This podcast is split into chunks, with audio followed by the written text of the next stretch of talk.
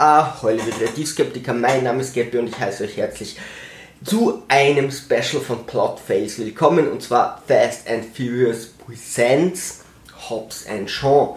Das Ganze ist ein Sidequel. Es also nach 8 Fast and Furious Teilen tatsächlich zum Sidequel? Eine ganz einfache Story.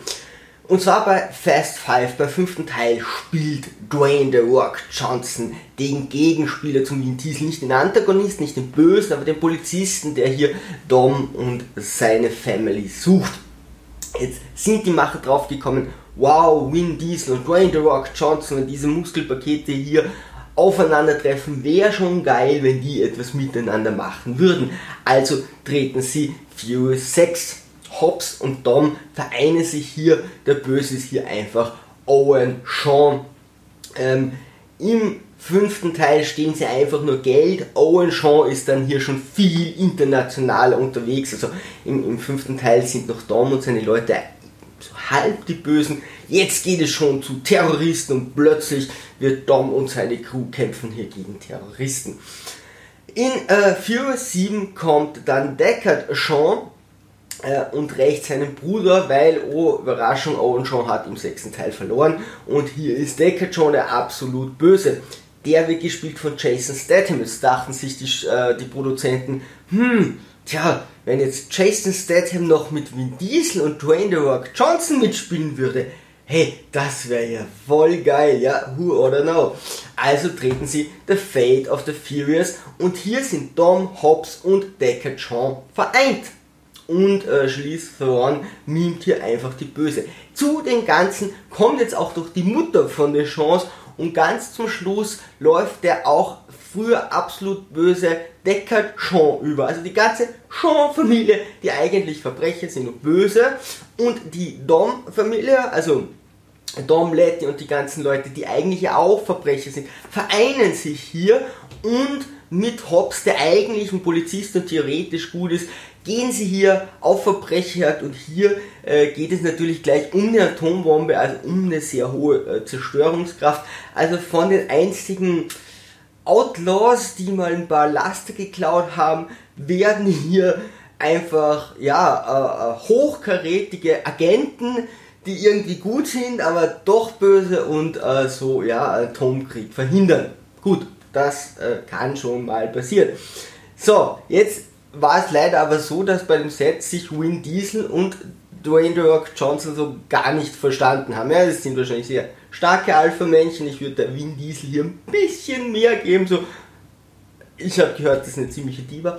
Ähm, und der will sich natürlich die Show nicht stehen lassen, beziehungsweise glaube ich schon, dass der, der hat das Gefühl hat, ey, der nimmt mal ein bisschen was vom Charisma weg. Jetzt gingen die beiden nicht mehr gemeinsam. Also dachten sie, okay, dann machen wir einfach ein Sidequel, ja, und machen hier ähm, Fast and Furious Presents Hobbs and Shaw. Und da sind jetzt Vin Diesel und Jason Statham und machen hier einen wunderschönen Familienfilm. Was passiert ist in diesem Film? Die Spannungskurve ist wirklich beeindruckend. Also im Minutentakt wechselt Handlung, da kommt mal kurz Handlung, dann dumme Sprüche, coole Sprüche und Action und sofort wieder Handlung. Also nichts von den dreien ist wirklich lange, auch nicht die Action, aber da dazwischen auch nicht viel ist, kommt sofort wieder die Action. Gegen Ende lässt das leider ein bisschen nach. Also ich wäre echt beeindruckt gewesen, wenn sie diese Geschwindigkeit vom Anfang des Films aufrecht erhalten hätten. Das wäre mal echt beeindruckend. Aber es ist ein Familienfilm, ja, ist ja kein Actionfilm. Beispiel an der Handlung, sie suchen jemanden, der sehr schwer zu finden ist in London. Äh, Deckard sagt, ey, der hat eine russische Zeitung, die wird nur an einem Zeitungsstand in ganz London verkauft. Cut, sie stehen vor dem Zeitungsstand. Also nicht nur, dass er, dass er einfach weiß, okay, und dass diese Zeitung nur an einem Stand verkauft wird, das stelle ich mal in Frage, aber auch nicht, dass sie dort warten oder so. Der kauft in dem Moment schon die nächste Zeitung und sie stehen dort. Also da wird nichts, also da wird sich nicht aufgehalten mit irgendwelchen Zwischenteilen, um hier irgendwas aufzubauen, sondern da geht's Schlag auf Schlag auf Schlag. Langweilig ist der Film zu großen Teilen tatsächlich nicht. Dann hat man sich hier noch bei, ein bisschen bei Mission Impossible ähm, äh, bedient und äh, zwar sind wieder irgendwelche Agenten übergelaufen oder man glaubt, Agenten sind übergelaufen, die gar nicht übergelaufen sind. Oh, oh, Überraschung.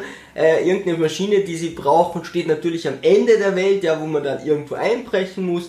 Und jemand, das ist kein Spoiler, weil das passiert in den ersten Minuten, jemand äh, infiziert sich innerhalb der ersten Minuten mit einem Virus, der die ganze Welt vernichtet.